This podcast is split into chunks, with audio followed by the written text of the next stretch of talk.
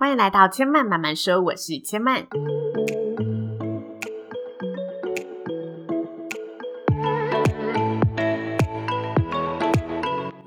目前频道在 iTunes Store、Spotify、Google Podcast 都听得到。喜欢的朋友欢迎帮千嫚订阅并留言评论，让更多人可以认识千嫚慢慢说喽。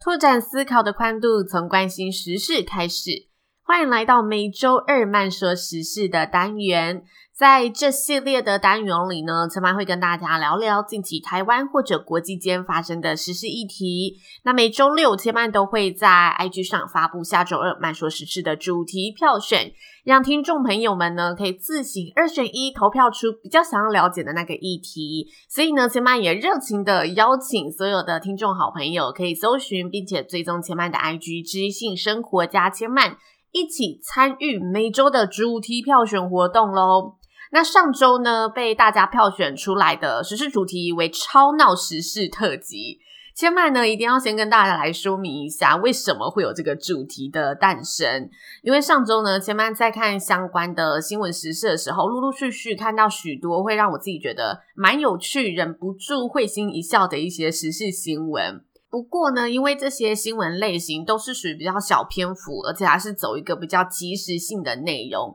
跟以往慢说时事想要既有一篇就是时事去深入探讨研究更多的内容的一个性质比较不一样，所以原本千曼是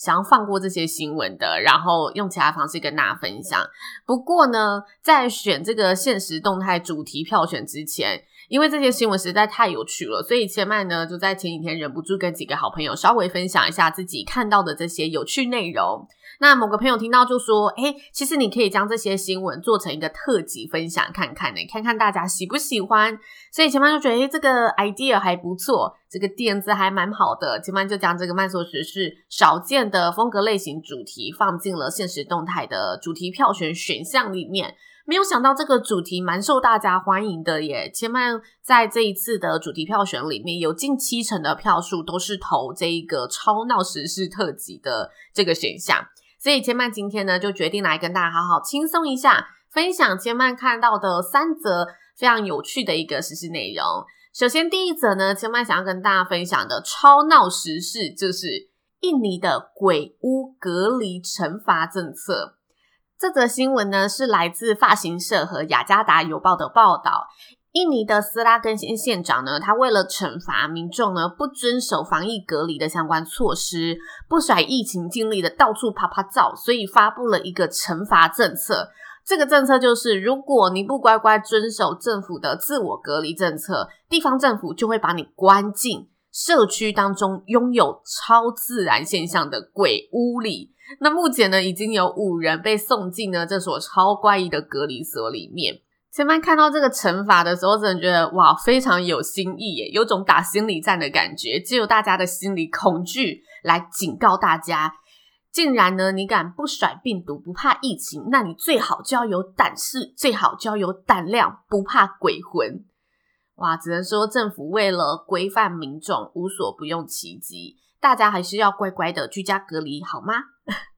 接着第二则呢，让千嫚会心一笑的时事也是跟疫情有关，就是呢，来自日本大阪市长的防疫宣导。市长提倡呢，女性购物时花费了太多时间了，所以在疫情之中，应该要派男性去超市采买，才能有效避免排队和人与人的不必要接触。对于这个防疫小观点，大家的看法又是什么呢？因为现在其实肺炎的疫情关系，各国政府都宣导提倡大家尽量的少出门，但是大家还是需要维持基本的一个民生需求，会需要出门采购一些物资嘛。那对于出门采购呢，日本大阪市长松井一郎他在二十三日的时候，在这个新冠肺炎对策记者会上，被某个记者问到：“诶，请问市长，对于超市出现人挤人的状况，你自己有没有什么看法呢？”这时候市长就回复大家啊。由于女性购物啊，经常习惯在商店内比较这个比较那个的，比较哪个商品比较好，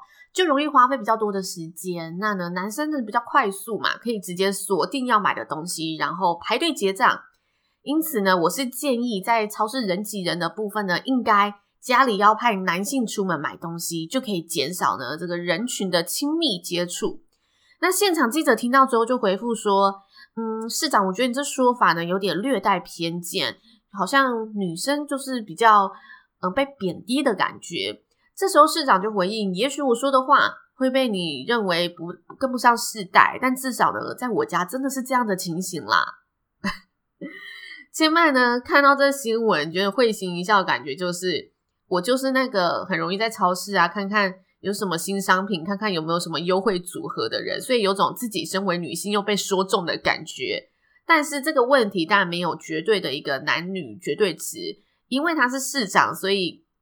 身为一名公众人物，他说出来的话就更容易被放大，更容易被审视。但其实千曼在看这个新闻画面的时候，觉得市长真的那个时候他很像家中的长辈在分享他的看法。就只是纯粹的分享看法，因为记者问他说：“诶，你有没有什么看法可以对大家说？”然后他就老实的想起：“哦，我的生命经验里面，我家里面的老婆去买东西，哦，都买超久的，我去买都比较快，所以他就这么说了。那没想到呢，这记者在质疑的时候，他更老实的说：“诶，但我家真的是这样子的耶。”